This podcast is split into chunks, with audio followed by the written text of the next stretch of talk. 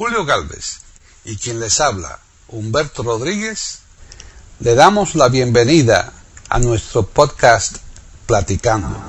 E iberoamérica.com y radiogeneral.com les ofrecen un podcast. Uno de los veteranos en la música extremeña, porque él nos lo va a contar, es Fermín García. Aquí en Platicando Podcast, rescatando música olvidada.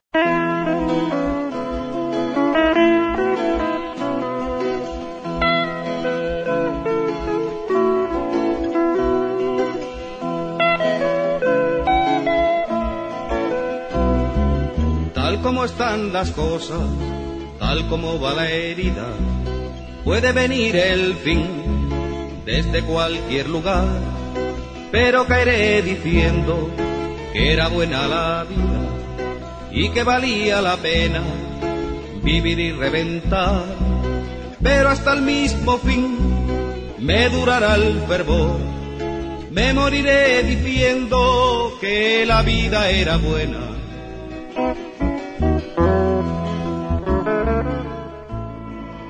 ¿Qué tal? Bienvenidos un día más a Platicando Podcast Rescatando Música Olvidada aquí en iberoamérica.com. Soy Paqui Sánchez Galvarro y está conmigo en Badajoz Pepe Rabanal. Un día más allí pasando calorcito, ¿verdad, Pepe? Sí, aquí estamos un día raro, ¿eh? He empezado eh, con un poquito de vientito fresco, por así decirlo, pero después ha vuelto a quebrar. Me gusta la palabra quebrar esa cuando nos referimos al clima y ha vuelto otra vez un poquito de calor. Y aquí, como os digo yo siempre, rodeado de libros que encima abrigan, ¿no? Claro, exactamente, sí, sí. Bueno, rodeado de libros y además también de un cantante. Por supuesto. Y además uno de los veteranos en la, en la música extremeña, porque él nos lo va a contar, es Fermín. Y digo así Fermín a secas porque yo sé que es el nombre que él utiliza eh, para actuaciones y todo, en fin, todas sus actividades musicales, o sea, Fermín García. Eh, yo Fermín García mmm, lo conozco desde hace bastante tiempo, nos conocemos y, no, y nos seguimos, y sobre todo también a su hermano porque es una, es, un, es una familia de una tradición musical de hace muchos años. Hola Fermín, ¿qué tal?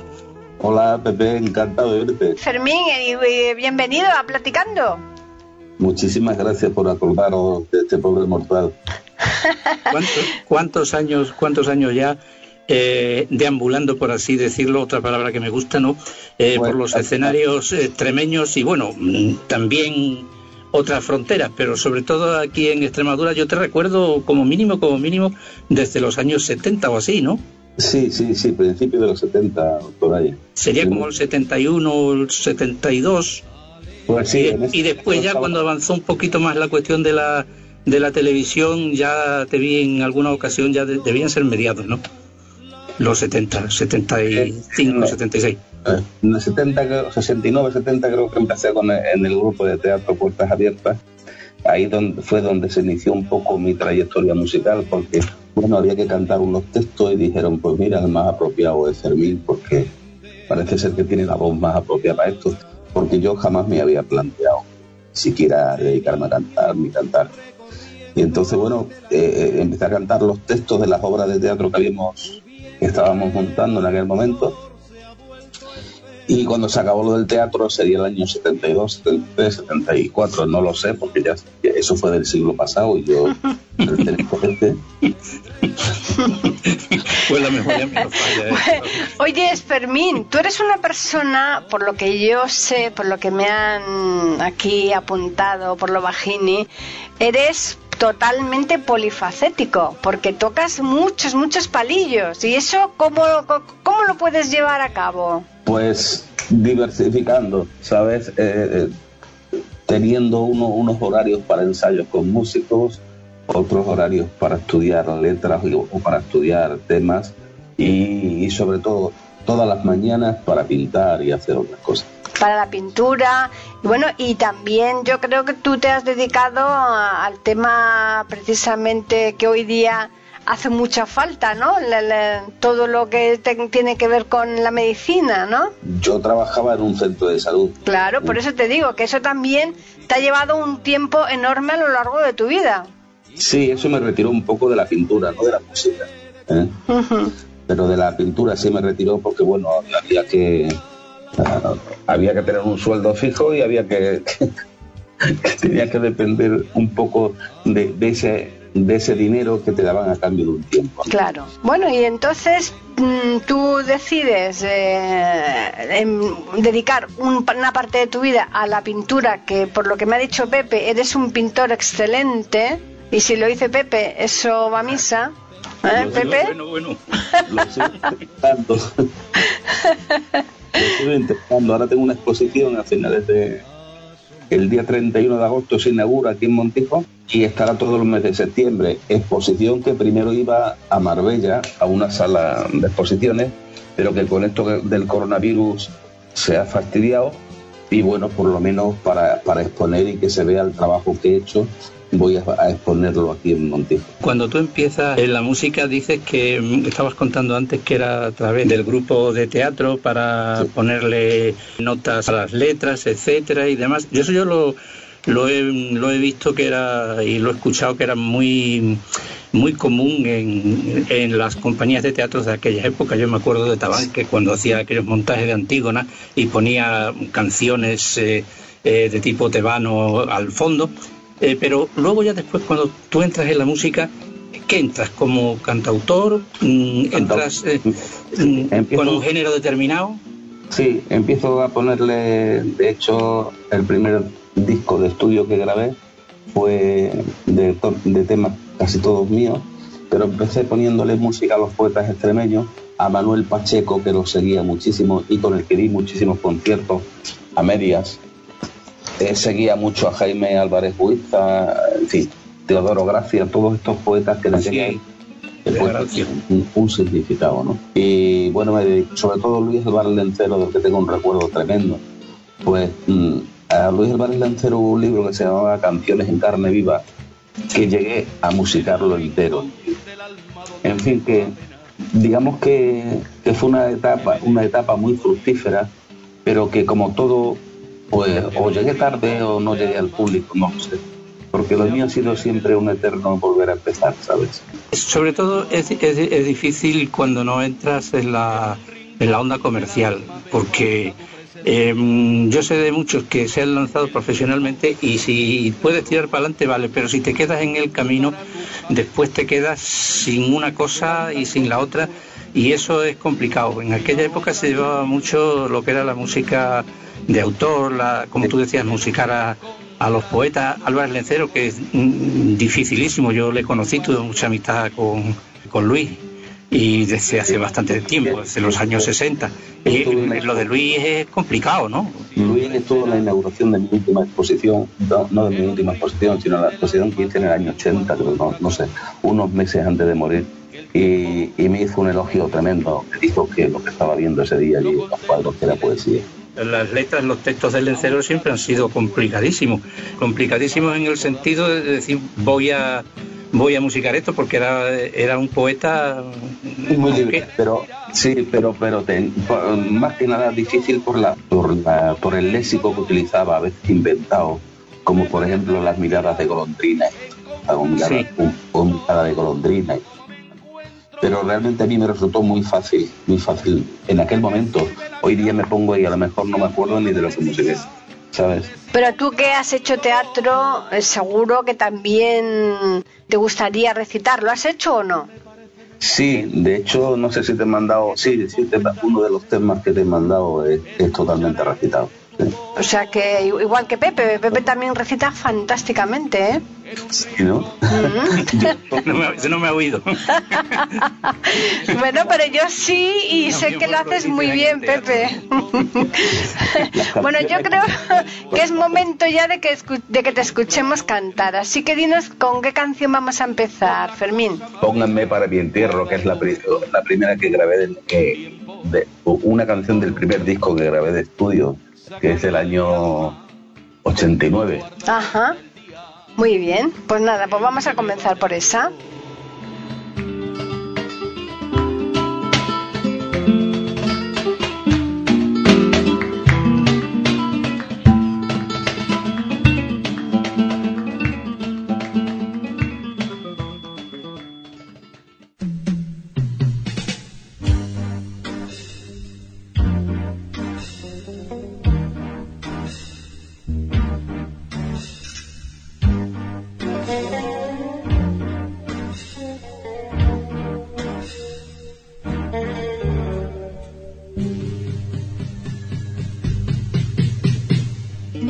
Pónganme para mi entierro.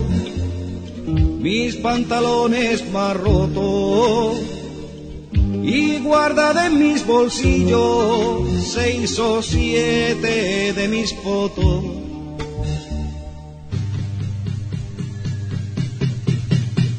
Presiento que tras mi muerte me voy a sentir muy solo Presiento que tras mi muerte me voy a sentir muy solo.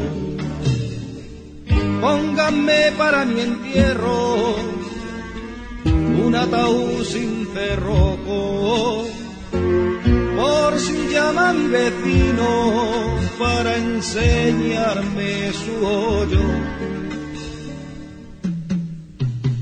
Presiento que tras mi muerte me voy a sentir muy solo.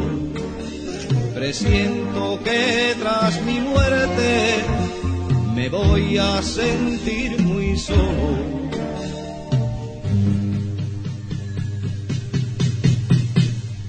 Pónganme para mi entierro tres pañuelos por si lloro seis docenas de claveles y un cuarto kilo de coco.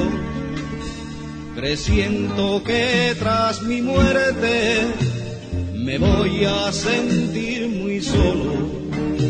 Presiento que tras mi muerte me voy a sentir muy solo.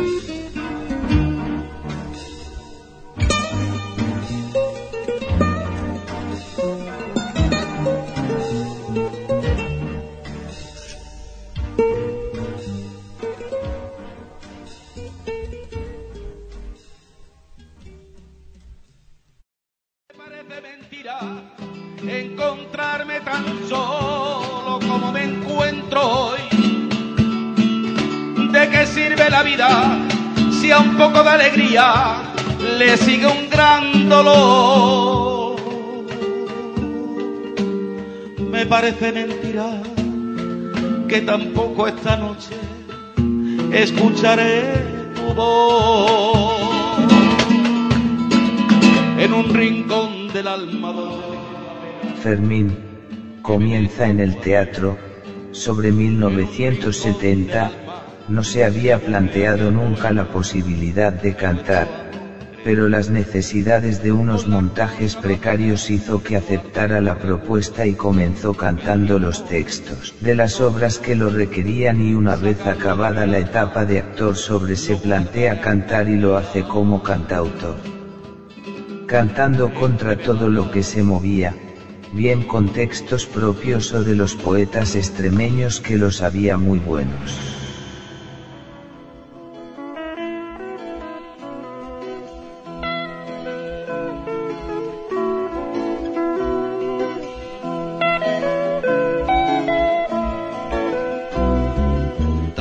están las cosas, tal como va la herida, puede venir el fin desde cualquier lugar, pero caeré diciendo que era buena la vida y que valía la pena vivir y reventar, pero hasta el mismo fin me durará el estaba la primera muestra musical de Fermín y también nos recordaba hace un momento de que era el primer disco que grabaste en estudio.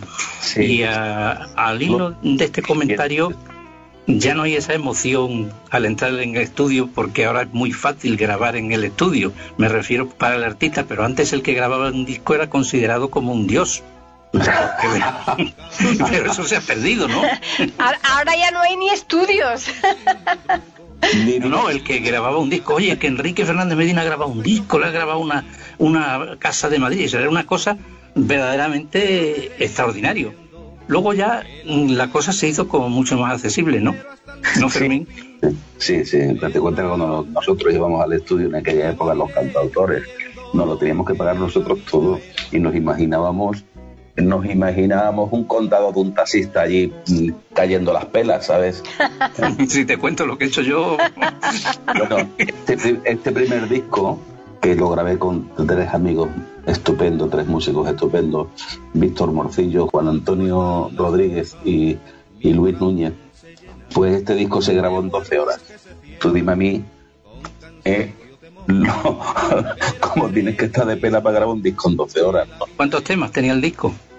Pues 10 o 12 tenía, no ahora mismo. 10 o 12, pues eh, el nuestro mm, tenía, tenía 20 y lo hicimos en un día.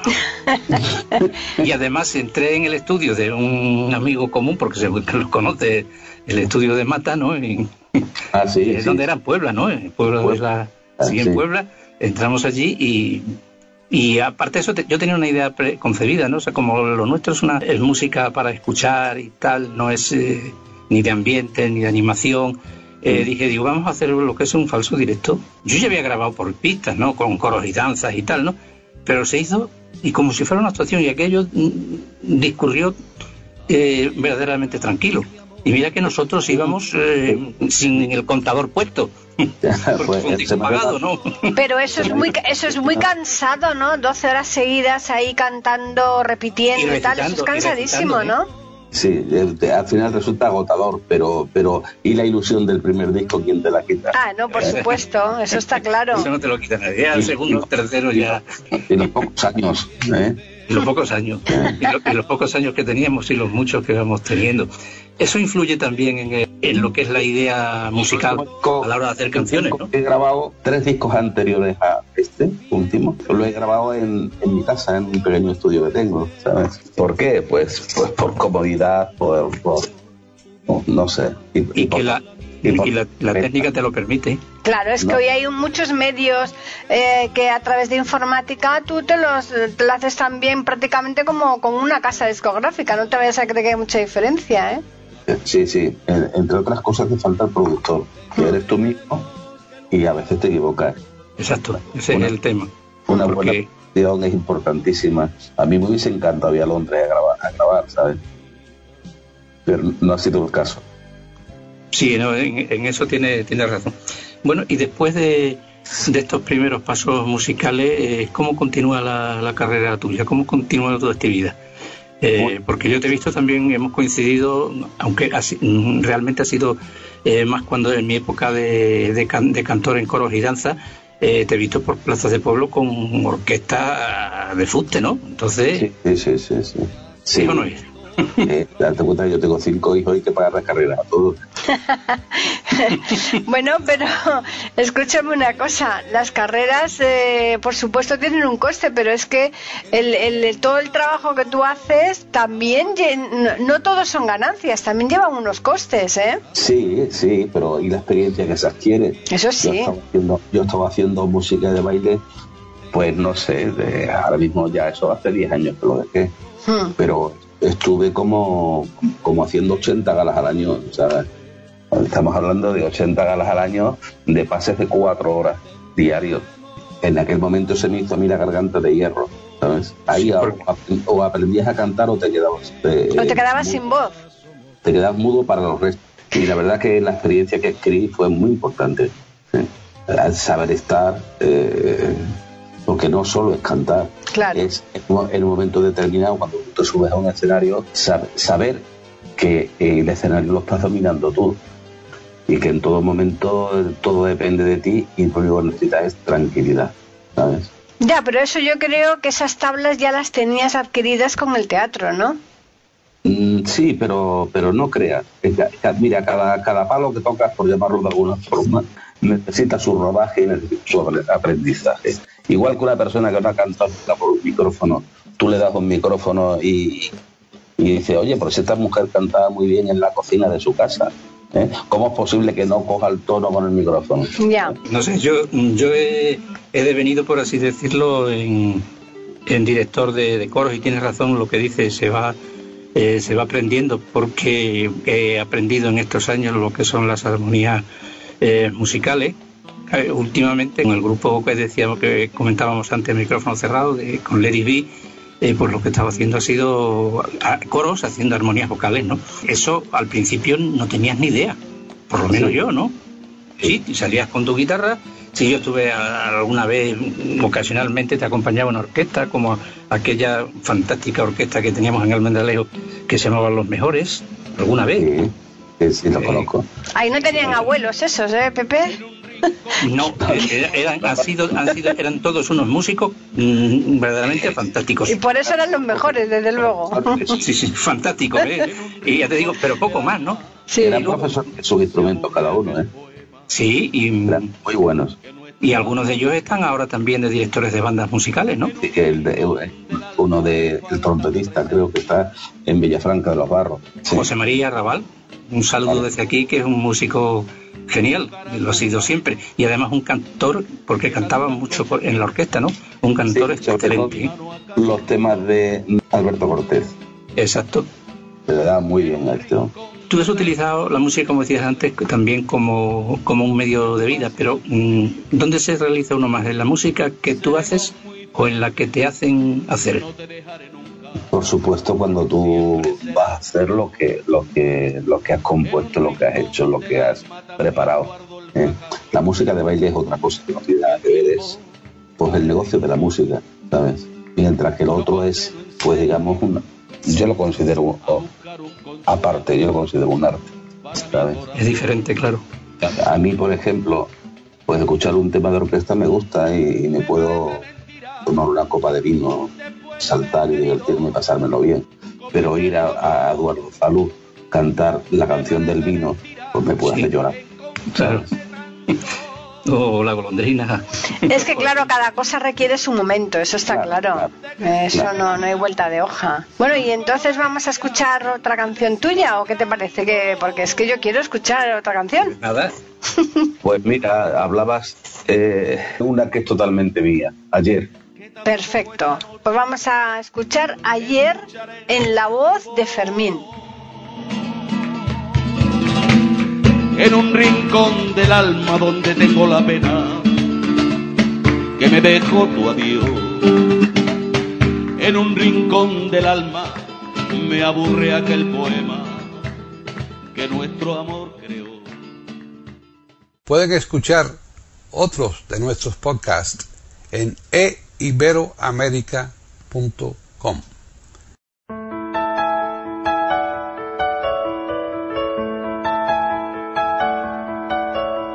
Ayer, cuando la tarde caía, ansiaba que tu boca se encontrara con la mía.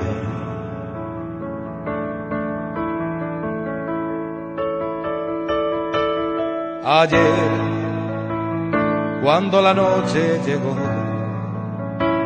se encontraron qué alegría boca sobre tu boca, tu boca sobre la mía.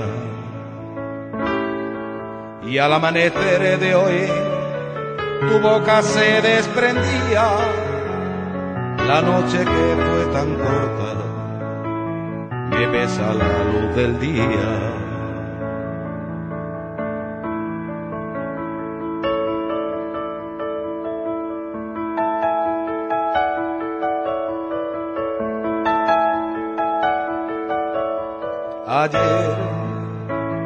Cuando la noche llegó,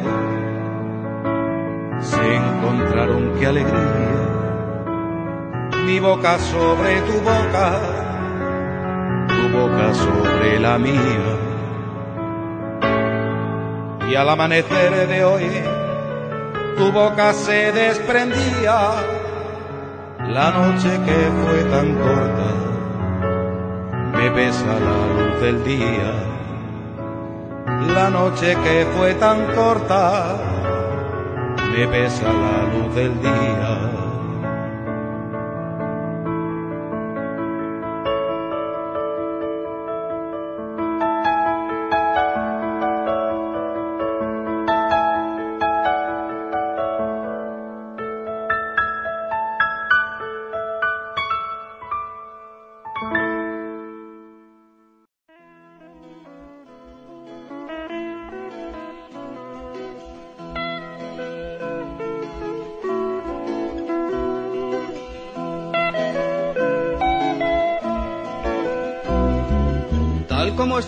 Cosas, tal como va la herida, puede venir el fin desde cualquier lugar. Con el planteamiento de cantautor, llegaron diversas oportunidades, grabaciones de discos que parecían un despegue artístico, hasta volver siempre al punto de partida. Eso sí, siempre con más preparación y conocimientos de lo que tenía entre manos.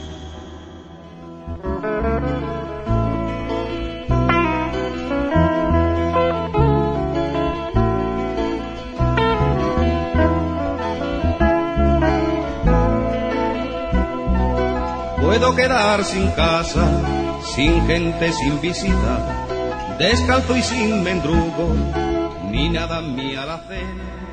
Es un tema que compuse hace relativamente poco, tres, cuatro años, y que es muy intimista. Tengo la suerte de que en esta canción me acompañó el pianista José Luis Pérez y bueno, pues sé que, que, que os va a gustar. La canción refleja eh, un, un momento vivido, real o, o no tiene nada que ver con el título. Bueno, todo tiene que ver con, con reales. Eh, Todos los compositores tiran de cosas reales. Bueno, hay algunos que le ponen fantasía, ¿no? Mucha fantasía. Sí, sobre todo Sí, yo. pero, pero, pero, dentro de esa fantasía siempre hay un trasfondo. Es una realidad transformada y siempre, siempre es imposible crear de la nada. No se crea de la nada. Ciudad de un amor. ¿Sigues también con el teatro o eso ya lo has dejado aparcado? No, no, eso lo dejé hace muchísimos años. Ajá. Es que no se puede estar en misa repicando, es muy complicado estar a todo, ¿verdad? O no se debe, hay que llega un momento en que tienes que elegir. Claro. También cuando cuando era más joven tenía un laboratorio de fotografía en blanco y negro y me muchísimo a ella. Y son cosas que he, ido, he, ido- he tenido que ir dejando para atrás, ¿sabes? ¿Por qué? Porque el tiempo es que, No alcanza. que no me da no me da para más. ¿sabes? Sí, sí, sí, en eso está claro. Se va aprendiendo de cosas. Lo que pasa es que tú en, en, en tu familia la música está siempre presente, ¿no? Porque sois varios músicos en, Sí, tu familia, sí. ¿no? Sí, eh, mi padre cantaba muy bien. En la siguiente generación, mi hermano Antonio es el batería de los Playboy, antiguo batería de la Cien Papán. Exacto. Eh, mis hijos, los cinco, son músicos o están en grupos o tocan, o menos uno de ellos que lo ha dejado ya porque su trabajo no se lo permite. Los otros cuatro eh, tienen sus grupos y, bueno, ahí están con su, algunos todavía con sus estudios y otros trabajando, pero al mismo tiempo sacando tiempo para la música. Es que casi siempre suele ser lo, suele ser lo mismo. Em, los músicos, los cantantes, los artistas, eh, si nacen o están rodeados de familiares que tienen alguna conexión con las teclas del arte, es muy fácil que se desarrollen, ¿no? Hombre, siempre existe el caso de ese que sale solo y, y no tiene ningún antecedente, pero y, siempre lo hay, porque estás rodeado a lo mejor de cultura musical y eso se tiene que manifestar en claro. algún momento. La sensibilidad no solo se transmite, además se imita. ¿eh? Y claro, si mis hijos están viendo que yo estoy todo el día con la guitarra o y, y enredando y haciendo temas y escribiendo cosas y poniendo música, pues tienden a imitarte. ¿eh? Y sobre todo cuando tienen poca edad que tú eres un ídolo. Después ya cuando, se- cuando crecen se dan cuenta de que eres como ellos, que de ídolos nada. Bueno, Ellos- entonces pasarían a ser ídolos de ellos, que a lo mejor para ti. Para mí siempre lo son. desde Por eso. Date cuenta que yo cuando nací tenía cinco muchachos esperando. Pues entonces en picardía sería el número uno. Porque eso, eso es increíble. Yo te lo digo que he sido profesor y cinco chicos juntos. ya, y, encima, si, y si encima son parientes. No te digo más. Sí. No, no, eh, yo tuve varios eh, varios alumnos que eran hermanos, ¿no? En la Mm. misma clase y no hacía falta que se comunicaran, eran telépatas como los Claro, aliens, claro. ¿sabes? Sí, Para hacer sí. maldades, claro. Hombre, claro. para, ¿eh? Ah, para protegerse, para, para- se protegen incluso del padre. ¿eh? Sí, claro, evidentemente. Tú antes decías hablabas de la poesía, ¿no? El, que la pintura es poesía, la música es poesía. Eh, yo creo que hoy día todo se revierte un poco eh, en torno a la poesía. Sin embargo, mm, la poesía no está, está un poco, es minoritaria. Siempre lo ha sido. La poesía siempre ha sido minoritaria, pero cada día más, porque eh, andamos con muchísima prisa. Tenemos prisa para todo.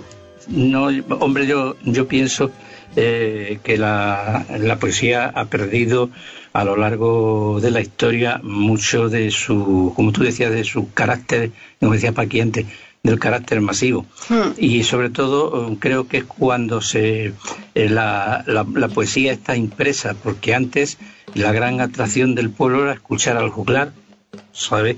En la Edad Media, ¿no? Claro. Y entonces eso era masivo, y sin embargo eran poetas. Oye, que, que la gente se extasiaba con las estrofas del cantar del mío, sí. Que hay que tener ya. ¿Y cuántas obras de, teatro? ¿Cuántas obras de teatro están hechas? Y, cosas, y cosas así, y comedias del arte, pero cuando la poesía se escribe y no llega directamente, tienes que coger un libro, tienes que abrirlo, y el hombre se ha hecho cada vez más, más vago más perezoso en ese sentido. y si no es una cosa que con el marchamo de, del éxito.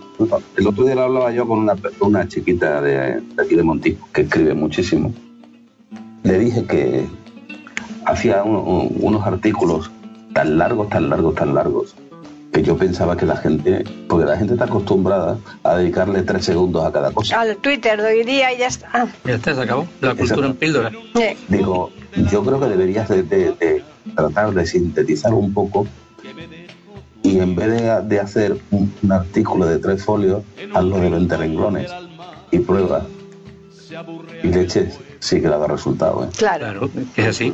Y además, y además, está pasando con la música, que para que una persona escuche una canción de, de, de Facebook, de YouTube o lo que sea, para que la escuche entera, tiene que ser algo tremendo.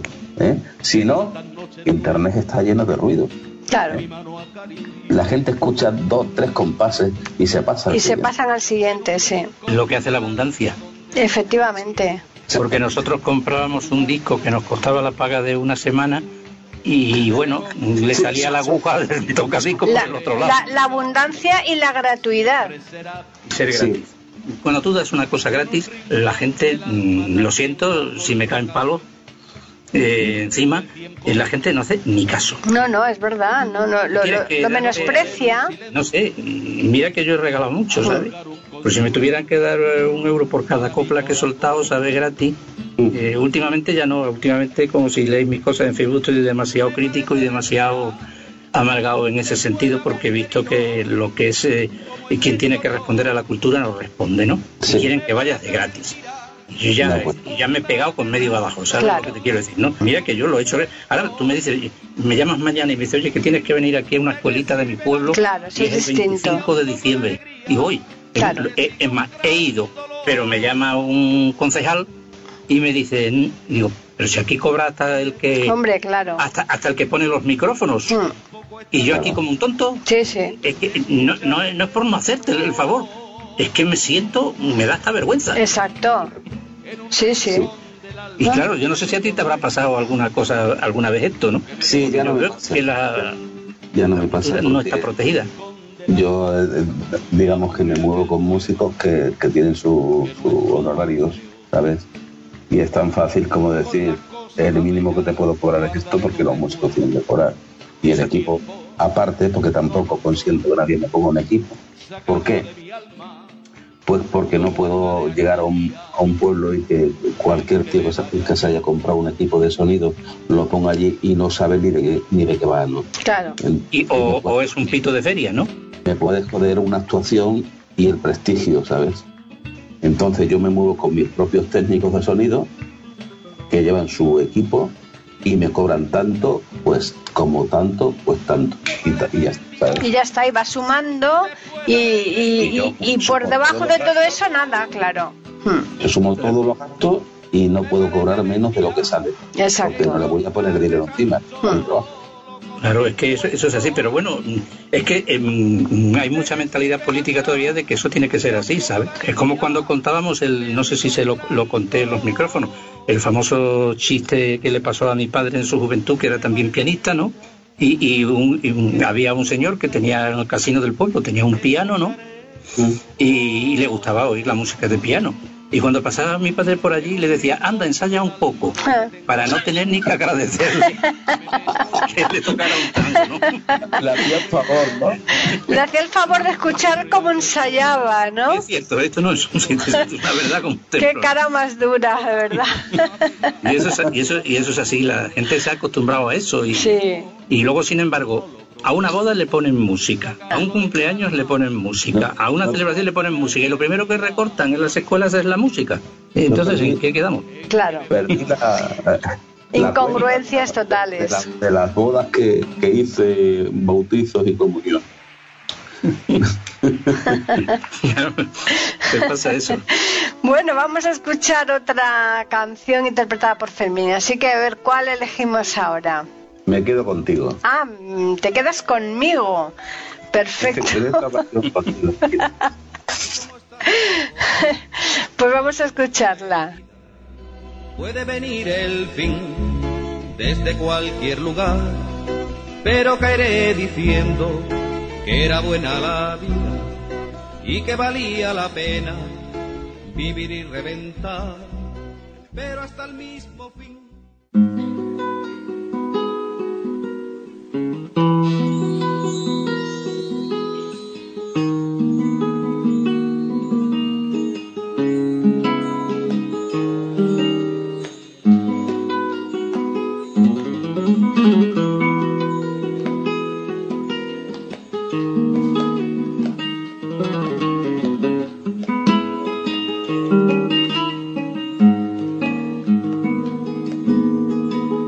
Si me das a elegir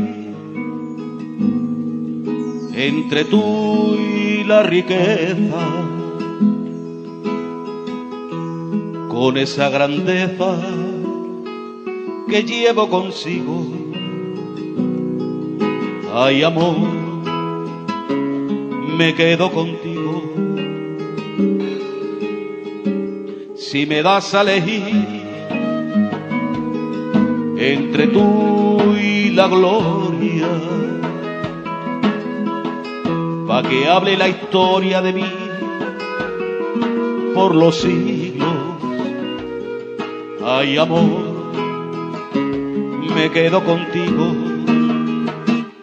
pues me he enamorado y te quiero y te quiero y solo deseo estar a tu lado soñar con tus ojos, besarte los labios, sentirme en tus brazos, que soy muy feliz. Si me das a elegir entre tú y ese cielo,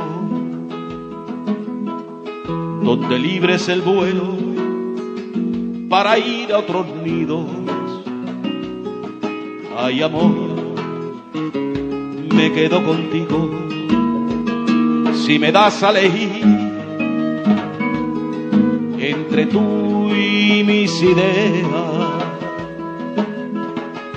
que yo sin ella soy un hombre perdido. Ay amor, me quedo contigo, pues me he enamorado y te quiero y te quiero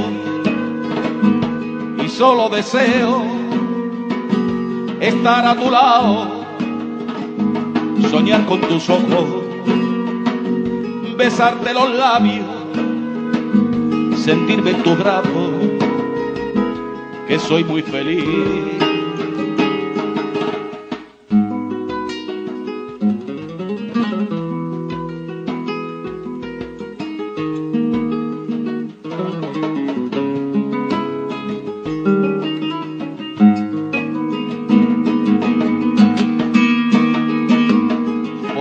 Enamorado y te quiero y te quiero y solo deseo estar a tu lado, soñar con tus ojos, besarte los labios, sentirme en tus brazos, que soy muy feliz.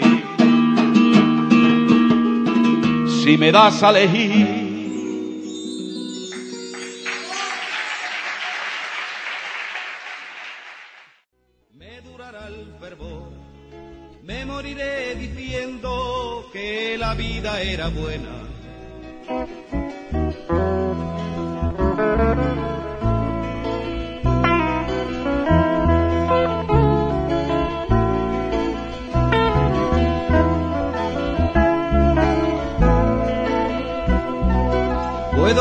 Sin casa, sin gente, sin visita.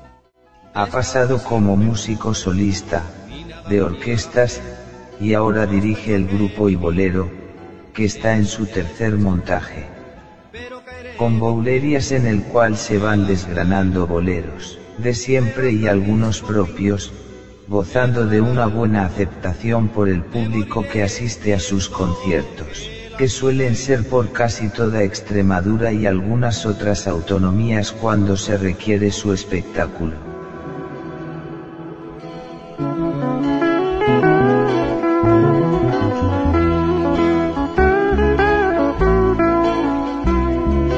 Tal como están las cosas, mi corazón se llena de puertas que se cierran con cansancio temor, pero caeré diciendo que la vida era buena, la quiero para siempre con muchísimo amor. Esta canción es muy bonita, igual que todas las que hemos estado escuchando hasta ahora de, de Fermín. Y bueno, ¿y por qué Fermín? ¿Y no, no quieres ponerte eh, el, el apellido? Pues porque es una firma. Además que tengo, tengo un, apellido tan, tan inglés. ¿Verdad? ¿sabes? Sí, que como nada más que hay 30 millones aquí en España con él, pues no quiero presumir y digo, pues mira, con permiso. Bueno, incluso el segundo también es bastante común, ¿eh? También, también. Ese más, más bien es de Nueva Zelanda. Ese es de Nueva Zelanda, ¿no? El segundo. Pues eh, es, es más fácil tener un, un apellido eh, corriente y, y así puedes pasar al disimulo cuando a mí no me puede, a mí eso no ha sido imposible. No, claro, pero fíjate que, que hoy día, que yo no sé si a vosotros ahí en Badajoz eh, lo, habréis notado, pero mm, hoy día, los, por ejemplo, los nombres, se ponen nombres a los niños mm, bastante rimbombantes, ¿no? Nombres muy, muy, muy curiosos, ¿no?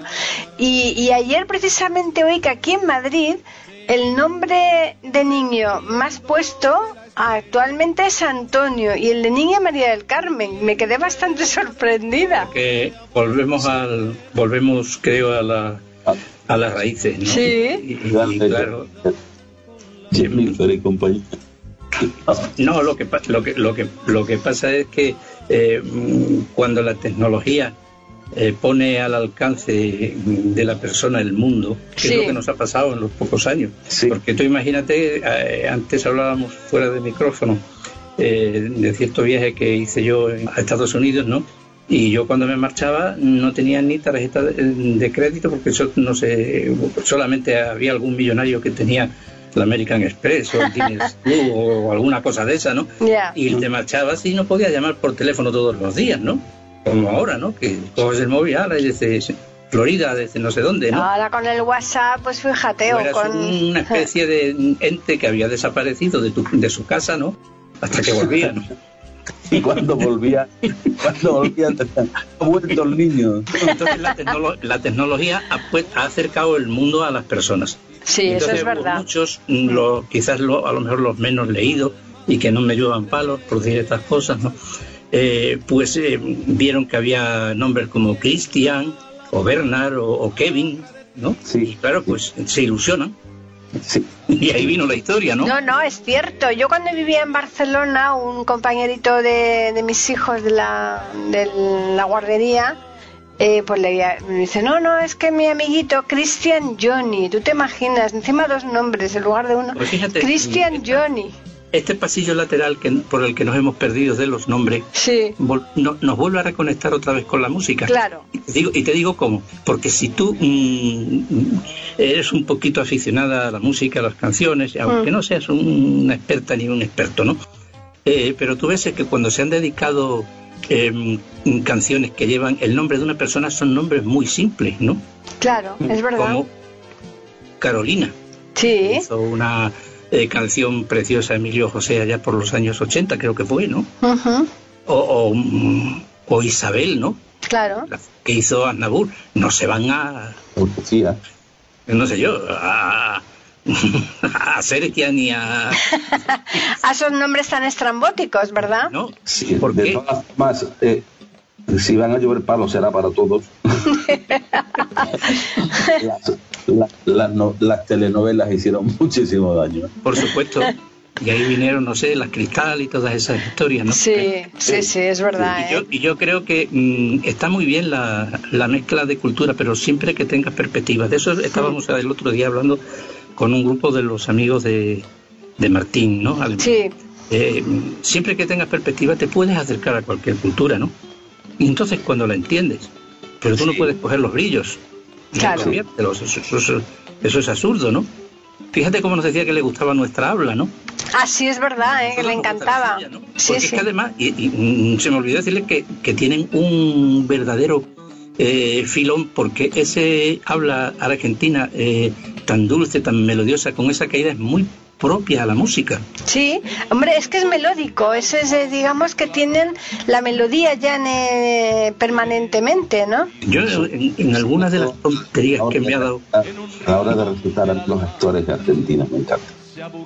claro, es que aparte de eso, eh, a mí me ha dado por, por estudiar muchas cosas inútiles, ¿no? En el habla argentina, cuando cantan, como tienen esa cadencia, pues a la chacarera que tienen mucho entre verso y verso, o sea, de sílaba y sílaba o de nota y nota, Sí. pues le pegan esa caída enorme que la rellena la guitarra, la rellena el rondador o qué sé yo, eh, o, el- o cualquier instrumento, y es porque la música lo hace así, y empiezan muy alto a cantar y terminan muy bajo, que es exactamente igual que como hablan. Exacto, efectivamente, sí, sí. Y, y nosotros, pues. mm, Casi vamos más al revés. Muy a, muy a lo nuestro, vamos, muy a la brava. Y yo Eh. muchas veces eh, a mis chicas de- del coro les digo: "Mm, hay que bajar, hay que Claro. modular, hay que dar. Es que no nos suena a, a nuestra habla, que es precisamente eso. En fin, eh, bueno, pero Fermín de eso, de eso sabe mucho porque en el escenario se aprende de todo, ¿no? Hombre. Sobre todo cuando las cosas no te salen bien. ¿Te ocurrió alguna vez? Sí, sí, por supuesto. Me ha pasado de todo. Y vocalizar también es algo importante, ¿verdad, Fermín? Lo más importante, eh, y mira que yo tengo un acento extremeño, no sé si me lo habrás notado. Un poco. Además, además no lo oculto. ¿eh? Claro que no. Sumo, sumo de ello. Eh, de hecho, cuando voy a Madrid, que de vez en cuando a ver alguna algún espectáculo, que me quedo un par de días y me vengo, porque si no para mí es demasiado, ¿sabes? Ya, aunque, aunque tenéis demasiada, eh, una temperatura mejor que la vuestra, pero digamos que el ritmo de vida me supera. Procuro seguir hablando como- porque tengo una facilidad para imitar enorme. En lo mismo te puedo eh, eh, coger un acento andaluz y me junto con un andaluz que un que madrileño se me junto con un madrileño. Sin embargo, procuro no hacerlo porque ya te digo, estoy muy a gusto con mi identidad y con mi forma de hablar. ya. Y, y decíamos que la, que la vocalización es importante, sobre todo en el. En el teatro. Sí, es lo más importante. sí, no, y, y al hablar por un micrófono. Y calentar la voz. Tienes que calentar. tienes, tienes que calentar la voz, tienes que hacer ejercicios y no sé, yo mm, es que de- desde pequeño, porque eh, hemos comentado en alguna ocasión que yo fui recitador infantil, ¿no? Pues estoy acostumbrado a hacer ejercicios vocales todos los días. Y aunque sean 5 o 10 minutos, normalmente de respiración o de cualquier otra cosa, eh, lo hago, ¿no? Porque creo que la voz es un, uno de- una de las grandes conquistas que tuvo eh, el hombre, ¿no? Hombre, es el- yo creo que es el instrumento eh, más bonito, ¿no? Porque es tan variado. Sí, pero sin embargo, eh, yo que he estado en la enseñanza mucho tiempo, eh, tengo noticias de compañeros y compañeras que la voz les abandonó a, a mitad de la carrera. Bueno, claro, pero eso es lógico, porque eh, yo también me he dedicado a la enseñanza y el dar clase, el, el hablar en alta voz, a lo mejor cuatro o cinco horas al día, eso es mucho. Si no Pero- tienes. a- Si aprendes a hablar con el diafragma, te quedas afónica. Claro, Claro, es que pero técnicas. claro, tú te- pero tú fíjate eh, en tenores de 80 años que cantan divinamente y que tienen la voz, se ve que ya es una voz madura, en fin, etcétera, a lo mejor no tiene tanto tanta potencia en el agudo, en el No, hombre, mi, mi ¿Pero ¿Por qué? ve- ¿Por qué? ¿Por qué? Porque se, están acostumbrados a cantar con técnica y hablar es exactamente Claro, igual. mi, mi igual. vecino, mi vecino es Pedro la Virgen, que lo conoceréis seguro, el tenor. Este es vecino mío, está aquí, va- vive aquí en, en el, en el lado mío. Y este hombre que todavía sigue dando clases, tiene 80 y bastantes años, todavía sigue dando clases y, y- y tiene todavía una voz fantástica, ¿eh? Es increíble. Y ya te digo, y, y, además- y- y precisamente eh, Pedro la Virgen no es un- una persona de una constitución enorme, No, marmórea. es más bien pequeño. Es más bien pequeño. Claro. Sí, sí, sí, sí. Ya te digo, la, la voz es, eh, y claro, pues tú cuando llegas al escenario, mm, si vas en malas condiciones, eh, pues bueno, pero eso Fermín no lo puede contar, si tienes un poquito de recurso y técnica puedes salir del, del atolladero. Claro. Sí, sí, de todas formas, eh, la única vez que he tenido problemas con mi voz eh, ha sido hace 8 o 10 años. Y fui al, al otorrino, me preguntó eh, qué problema tenía, le dije que bueno, que, sentía una especie de dolor y que no recuperaba la voz de un día para otro. Pero, eh, ¿a qué se refiere usted? Digo, pues porque canto, Claro. estoy cantando en una orquesta, tengo que llegar a cantar cuatro horas, cuatro pases de una hora, pero al día siguiente estoy en otro pueblo, tengo que quedar otra vez. Otra vez, claro. Y me mira la garganta y me dice- ¿y usted dice que ha cantado? Digo, no, no, no, perdone, yo le digo que canto. Claro. Y después tiene usted las cuerdas vocales como si no lo hubiese hecho nunca. ¿Por qué? Pues por la técnica. Claro, por la técnica, aprendido- sí. aprendido. Porque yo hasta para hablar ¿eh? Eh, necesito mi tiempo y, y coger mi aire y ir pulsando. Si tú haces eso, pues difícilmente te vas a quedar sin voz. Claro. ¿sabes? Pues hay muchos, Fermín, que están sobre los escenarios y no, se- no quieren ni oír hablar de estas cosas, ¿eh? No les gusta, no, Porque pero... los reyes del mambo, ¿no? Eh. Sí, Bueno, pero ya, serán- ya les pasará serán- No sé, factura. lo serán, pero vamos, no, no, no, pero es que no, eh, es que la, la voz es esa, o sea, y en- eh, a los docentes no hay una asignatura en la carrera que les enseñen a emitir la No, voz. no, no, no. No, no.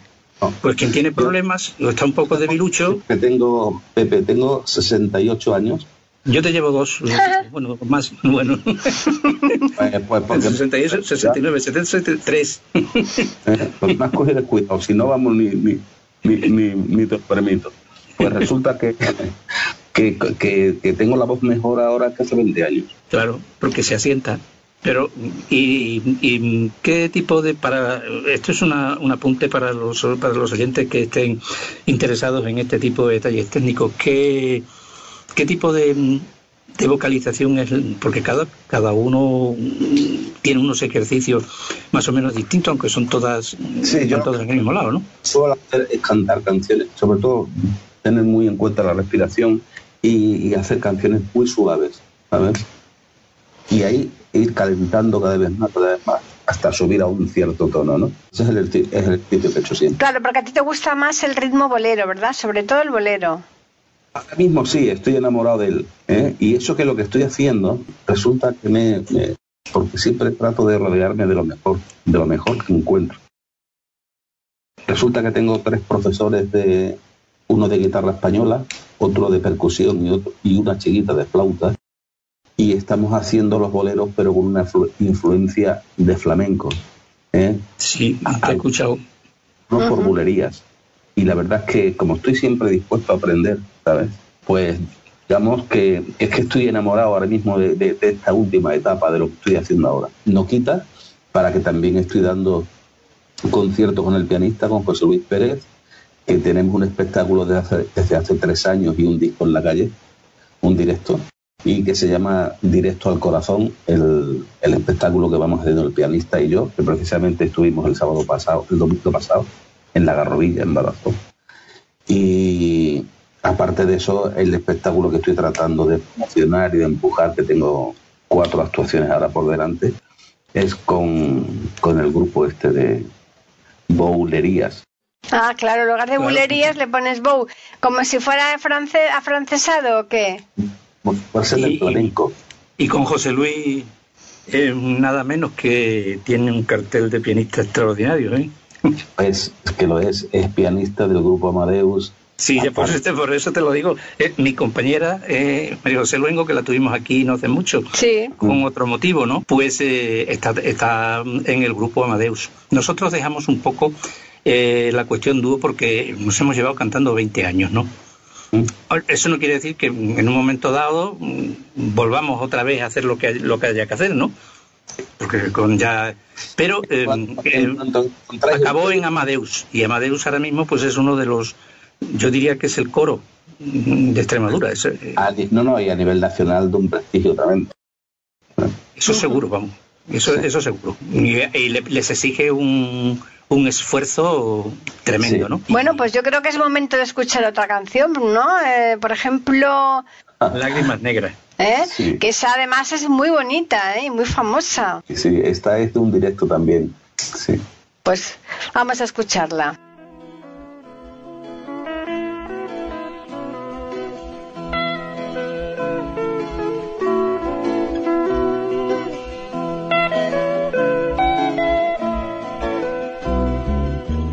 Como están las cosas, tal como va la herida, puede venir el fin.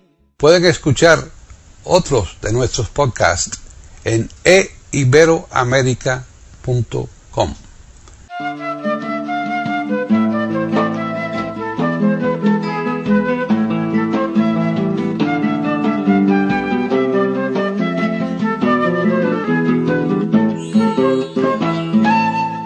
Y aunque tú me has echado en el abandono, y aunque tú has matado mis ilusiones, en vez de maldecirme con justo encono, en mis sueños te colmo, en mis sueños te colmo de bendiciones. La inmensa pena de tu extravío. Siento el dolor profundo de tu partida. Y lloro sin que tú sepas que el llanto mío tiene lágrimas negras, tiene lágrimas negras como mi vida. Y tú me quieres dejar y yo no quiero sufrir. Contigo me voy, mi santa, aunque me cueste morir. Y tú me quieres dejar y yo no quiero sufrir. Contigo me voy, mi santa, aunque me cueste morir.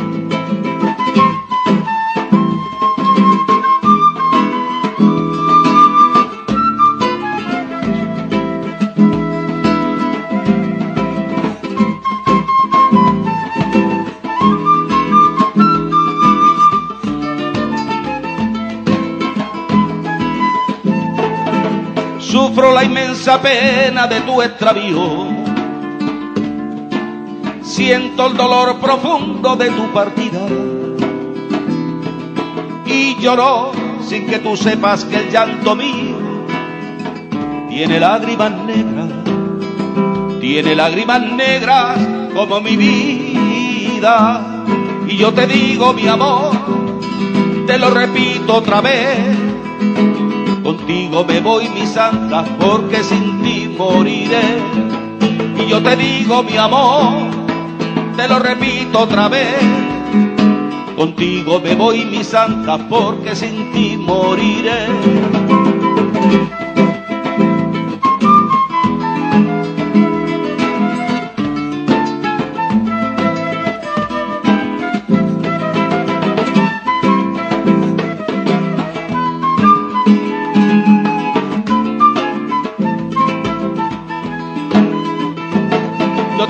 Digo, mi amor, y te lo canto aquí, que vengo desde el montijo para verte sonreír. Yo te lo digo, mi amor, y te lo canto aquí. Contigo me voy, mi santa, aunque me cueste morir. Yo te lo digo, mi amor, te lo repito otra vez. Contigo me voy, mi santa, porque sin ti moriré.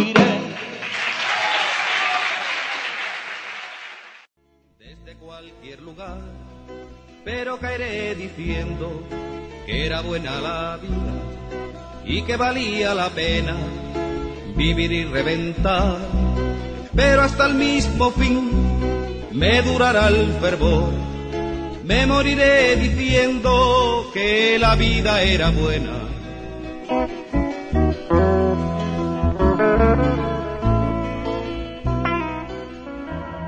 Realmente es un estándar. Es así. Eso es un refiero- clásico, ¿eh?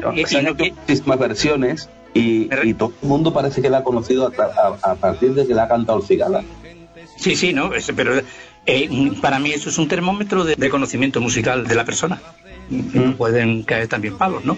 Pero es así, o sea, oye, yo me alegro que el Cigala lo haya hecho y que la haya... Pero, pero esta canción no es conocida, no es ni famosa por el Cigala, esto, ha sido- esto fue un- una canción de esas que salen eh, como nosotros o como perfidia, ¿sabes lo que te digo, no? Hombre, claro, Son- es que esta es muy antigua. pues, eh, Siempre, siempre o para siempre. lo dijo, lo dijo una vez un compositor eh, mm, de este tipo de canciones que no recuerdo ahora cómo se llama, no sé si era Lorenzo Barcelata o alguno de estos, da igual, ¿no? Eh, que dijo, dice que yo cuando hago una canción y al cabo del tiempo ya la gente no sabe ni de quién es, me alegro. Sí, sí. Hombre, pues yo pienso ¿no? que es una pena que se que, al autor no se no se le pero, reconozca, pero ¿eh? entiende, enti- entiende la lectura, entiende la Mm. lectura. Es una canción que corre tanto, la canta tanta gente y es tan famosa que en un momento dado ya, como decía Mm. Martín Alemán, ya no me pertenece a mí, ya pertenece a otra. Sí, bueno, eso también dicen los, los escritores con sus libros, pero yo yo pienso que, que es una pena que, que se le conozca por encima de todo al cantante y que se ignore en lo más profundo a los autores de la letra y de la música. Está, está, está ahí, está ahí. Las canciones no son universales ya. Es el precio que, que dan por no dar la cara. ¿eh? Exactamente. y Lágrimas Negras, pues, además es que enseguida eh, se sabe de qué canción, de, de qué canción estamos eh, hablando, ¿no? Y la han cantado grupos ecuatorianos como Sin Valla. Cubanos hay unas versiones fantásticas. Hombre, es ¿no? que es que bueno, Humberto es una de las favoritas de Humberto, ¿eh? Las Lágrimas Negras. Y claro, eso es un. Porque es una un canción que tiene, tiene, tiene, tiene un tiempo precioso que te da opciones a, hacer lo que quieras con ella. ¿sabes? Bueno, eso también Tanto depende pa- de los arreglos que te hagan musicales, ¿no? No, Sí, pero es que como va esa canción, ta, ta, ta, ta, ta, ti, ta, ta, ta, ta, ese, ese, ese, compás que tiene, mm, y ahí se mete cualquier instrumento y hace lo que quiere, ¿no? puedes hacer lo que quieras, te, te- te abre para, para hacer mm, cambiar estrofas con la voz, para meter un piano, para meter lo que quieras. Ese tiempo maravilloso que tiene. Yo creo que ese es el secreto de la canción. ¿De futuro tienes, eh, aparte de esto que estás ahora, que tienes entre manos con el, este flamenco que le estás metiendo a los boleritos, eh, ¿tienes eh, pensado alguna novedad más o no? Pues no, tengo pensado, mm, digamos que, porque esto es un, un proyecto que, ha- que ha nacido hace ocho meses y tengo pensado seguir machacando por este, por este camino a ver a- hasta dónde llego. ¿no? Yo he tenido la suerte de que jamás me han tirado tomate. Hombre, ahora sería un- ahora más que una desgracia sería una suerte, porque con lo caro que vale. Suerte si vives en Madrid. ¿eh? Bueno, no te, no te habrán tirado tomates, pero yo sí he tenido un, alguna que otra anécdota que ahora, ahora, ahora me río y bueno, en ese momento también me reía, ¿no? Eh, que nosotros íbamos, íbamos contratados co- por un organismo eh, político, no digo cuál, ¿no? Eso no importa. Da igual, sí. Pero era un alcalde de un pueblo que como soy del otro bando, ya sabes lo que pasa Sí, con los bandos, ¿no? Claro.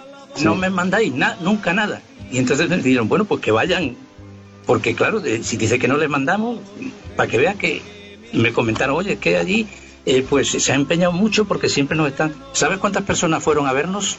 Dos. Ni una. bueno, yo he querido ser un poco generosa.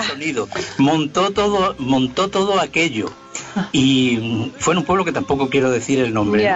La razón, y me dijo, dice, es que como se han enterado que lo mandan los del otro bando, Ah, uno que pasaba por allí, ¿sabes? Qué barbaridad. Dice, pues ni han puesto carteles ni han puesto nada. Mm. Y, y yo decía, digo, bueno, pero... Y para eso nos hacéis venir hasta aquí. y me decía, me decía María José, a mí me da vergüenza cobrar sin cantar. Digo, no te preocupes, que vas a cantar. Hombre. Y le dije al portero que, que nos había abierto la Casa de la Cultura, digo, hay un taller que hay señoras que están cosiendo, dile que pasen dos o tres. las llevamos, las sentamos y luego las mujeres se lo pasaron bien. No hicimos claro. nada de lo que teníamos pensado, de- Ya. una cosa informal y, y lo que sea, pero a mí me han pasado cosas y eso, eso, eso es lo que llamo yo en la cultura, tirar el dinero a la calle. Pues sí, totalmente. Sí, Porque sí, además sí. tú imagínate lo que es llevar un camión completo, con luces y sonido. Claro. Bueno, tú lo sabes, ¿no? Sí, Y, y- y llegar allí y el muchacho te lo monta y te lo prepara. Y un teatro enorme. ¿Y a- se te ha olvidado alguna vez, eh, Fermín, se te ha olvidado alguna vez el- la letra de la canción que estabas interpretando en directo o no? sí, sí. ¿Y qué has Mira, hecho? yo la, la canción de María la Portuguesa Sí. eh, eh, la, la he cantado algo así, sin exagerarte, porque yo no suelo ser exagerado, pero 10 millones de veces seguro. ¿eh? y de estas cosas que, que empieza la música y en vez de, de empezar por la letra que dice en las noches de no me acuerdo En las noches del clavel de Ayamonte hasta vuelta. algo así no Sí. bueno pues en vez de decir eso eh, dije algo así como en las playas de luna sin luz o algo así Y, na- y nadie se enteró, nadie se dio cuenta. Me dieron un bozarrón ¿Ah, y sí? me dijeron así no es Ah, no me digas. digo coño cualquiera se equivoca Cualquiera se equivoca aquí, ¿no? Pues fíjate, a mí me pasó eso haciendo una obra, un entremés de Cervantes, que eh, una persona se, se saltó, uno de los que estábamos eh, actuando, se saltó un trozo, pero mm, lo debíamos tener todo tan mecanizado que claro, cada uno sabía eh, dónde tenía que continuar a partir de qué palabra del otro, ¿no? Entonces, el que, el que se comió ese trozo eh, Esa fue la cadena. eh, Fue la cadena, es perfecto. Siguió todo y, na- y, y, vamos, nadie se enteró, todo el mundo felicitándonos al final y tal. Y decíamos, madre mía, como si supiera que nos hemos comido media obra. Sí, Nosotros en, en la, en La Morera nos llamaron también del mismo organismo para, eh, para tocar y se me ocurrió, digo, bueno, pues vamos a llevar a, a dos o un par de músicos de, refuerzo. Y bueno, llegamos allí, era una canción de autoría nuestra, ahí en esa canción eh, yo no canto nada más que un- una- dos palabras de- en segunda voz, ¿no? De vez en cuando por ahí metida, ¿no? Y la que empezaba era María José, y pero tenía un, tiene un- una introducción no un puente musical una introducción eh, más o menos. Hace la introducción eh, yo también estaba tocando no y se quedó callada. Anda, claro entonces todos nos callamos. Claro. el más avisado que era un músico solista que tenía la yo a la derecha pues siguió. Y luego pues eh, volvió otra vez a pasar no Por, la- por, la- por el mismo sitio. Y entonces ya sí que se enganchó ella, ¿no? Sí, sí, no. ¿Y, y qué te ha pasado? No sé. Me he quedado. Es que suele ocurrir, ¿eh? Sí, sí, sí.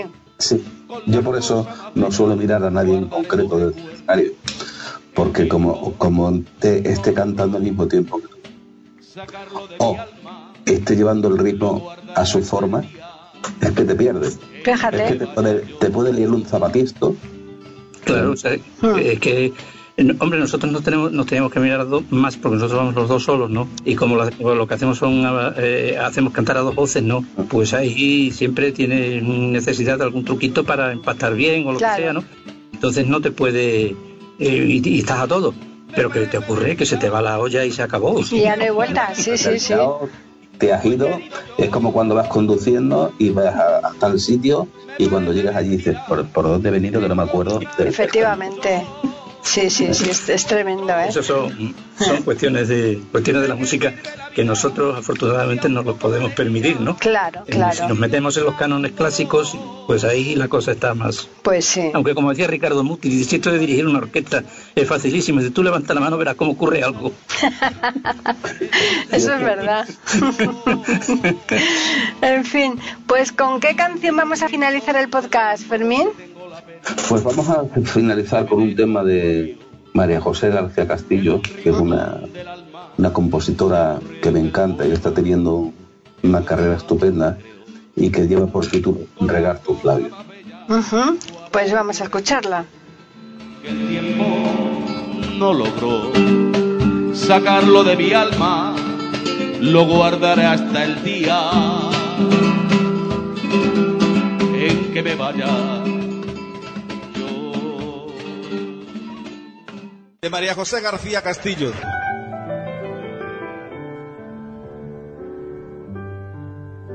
Fue su sonrisa la que me abrió las puertas una sonrisa con luz. Me dijo, eres hermoso. No la creí y tal vez nunca la crea, pero me enamoró.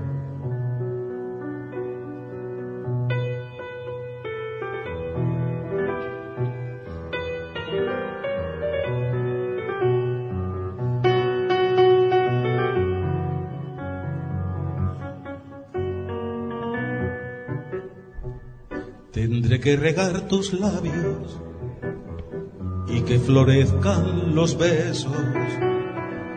Tendré que arañar tu alma y que me pueda sentir. Tendré que recordarte que un día me quisiste. Tendré que inventar sueños para que puedas dormir. No me digas que no sabes encontrarme si me buscas. No me digas que no puedes a mi paso caminar. Son tan anchos los caminos que conducen a mi casa y la llave de la puerta también sabes dónde está.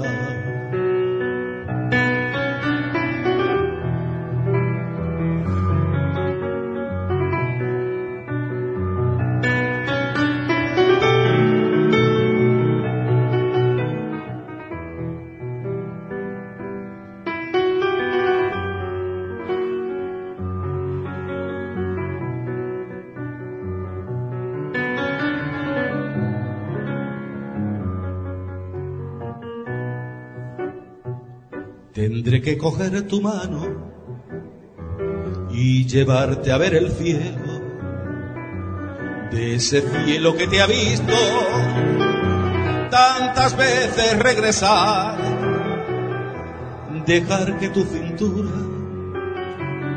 se funda con la mía, rompernos en pedazos y volverlos a juntar. No me digas que no sabes encontrarme si me buscas. No me digas que no puedes a mi paso caminar. Son tan anchos los caminos que conducen a mi casa y la llave de la puerta también sabes dónde está. Tendré que regar tus labios y que florezcan los besos.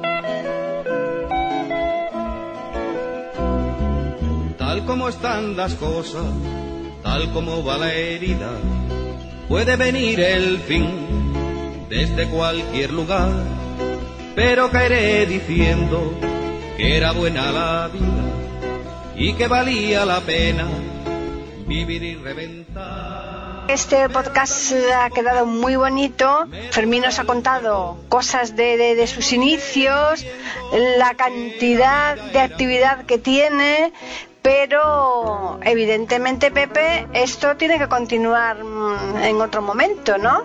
Sí, claro, porque además eh, yo sé que Fermín es un hombre eh, que, como ha dicho antes, que, que va eh, que, va a los retos y a los escenarios diferentes y supongo que en el momento que tenga mm, o yo mm, que le sigo en vea que hay una oportunidad volvemos otra vez al mundo de la música y en fin pues eh, también desde aquí quiero emplazar a, a tus hijos si alguno quiere pasar por por este por este programa para contarnos sus vivencias y van a ser unas vivencias diferentes porque eh, la juventud siempre marca distancia, ¿no? Es otra Eso está claro. Nosotros volvemos al país de los recuerdos nostálgicos. Por eso a lo mejor, aunque tú no te hayas dado cuenta, por eso vuelves al bolero, aunque sea por bulería, ¿no? Sí. Pero uno vuelve a los lugares donde fue feliz. Sí. Eso está claro, ¿no? Aunque hay quien dice por ahí que donde fuiste feliz no vuelvas, ¿no? Pero bueno, sobre este, todo, este dice, dice, como cuando te jubilas del, del trabajo, dice yo, esto es igual que si te divorcias de la mujer. No vuelvas por la oficina, que es peor. Sí, sí, sí. que sigamos, bueno, que no lo vuelvas a encender y a la Exacto. mujer que has querido no la vuelvas a querer por que haya sido. Bueno, y esa, esa copilla que a lo mejor algún día no la, no la cantas también eh, por bulería muy antigua y muy famosa, que decía, y agua que al, que al suelo se tira, ya nunca en la vida se puede recoger, ¿no? Esa. Pues, esa es la, la filosofía andaluza que algún día lo haremos en algunos de nuestros otros eh, programas, como lo popular, lo que se va mezclando, eh, vuelve a tener eh, con el pozo y el paso de los años, pues ese esa pátina de filosofía que la tenemos ahí aunque no nos demos cuenta. Hombre, pues es que eso, eso, es una solera, Pepe, que, que, que nunca se pierde, ¿eh? Eso te digo. Y, un día, y hay casos muy curiosos y muy graciosos y muy eh, raros de esos que nos gusta comentar y los comentaremos en alguna ocasión. Pero hoy ha sido un placer, Fermín, tenerte, por lo menos poder volver a charlar, aunque sea de esta forma eh, tan moderna y tan práctica que nos, que nos brinda la Internet, ¿no? Como se dice por ahí. claro. Pero desde luego ha sido un placer eh, recorrer contigo eh, tu experiencia vital y musical y ahora ahí eh, pues eh, te dejamos seguir eh, con tu música y con tus pinceles que también ponen puntos musicales en el cuadro. Muchísimas gracias. Deciros que el día 7 estáis emplazados para la Plaza de España de aquí de Montijo y el día 8 en Turguillanos. Buenos sitios y buenas. Y si alguna persona de las que nos están escuchando, Fermín, eh, quiere ponerse en contacto contigo para hacerte algún comentario sobre este podcast o eh, sobre tus canciones y demás, ¿pueden escribirte algún correo?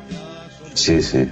By, todo con minúscula, vaivén arroba msn.com. Uh -huh, vaivén, como el vaivén de mi, de mi, carre, de mi carreta, ¿no? No te preocupes que lo, lo, pondré yo cuando repique en internet el programa. Exacto. Muy, muy, bien, pues nada, encantado de haberos conocido. Bueno, a ti Pepe ya te conocía, a, a Paquita, y que aquí estamos España y yo para lo que necesitéis. Muchas gracias. Pues vamos a recordarles también a los oyentes que nos pueden escribir al correo que tenemos que es platicando arroba y también tenemos un Twitter que es eiberoamérica con las iniciales EI y la A de América en mayúsculas.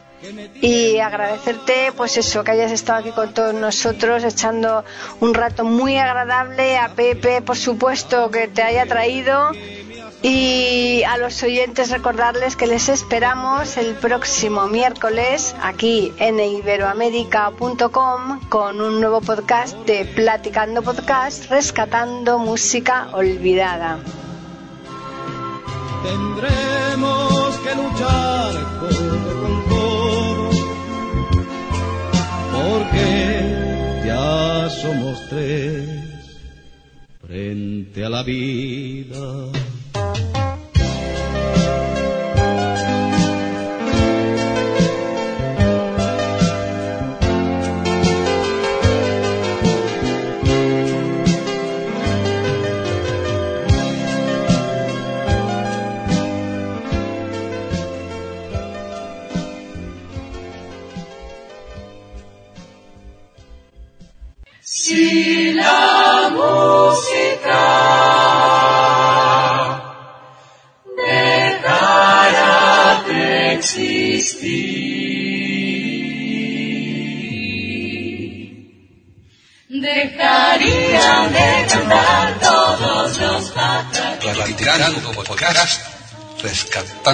Música olvidada.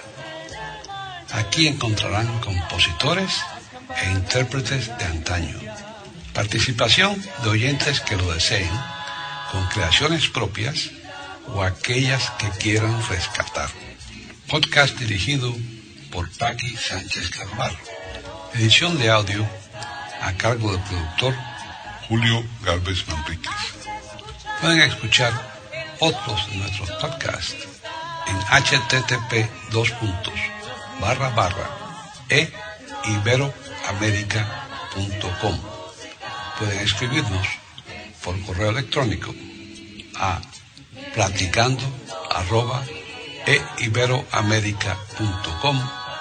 o por Twitter a e con la E, la I de Ibero y la A de América en mayúsculas. Solamente me resta agradecerles a todos su atención e invitarles a que regresen el próximo miércoles para escuchar otro programa de Platicando, Podcast, Rescatando Música Olvidada.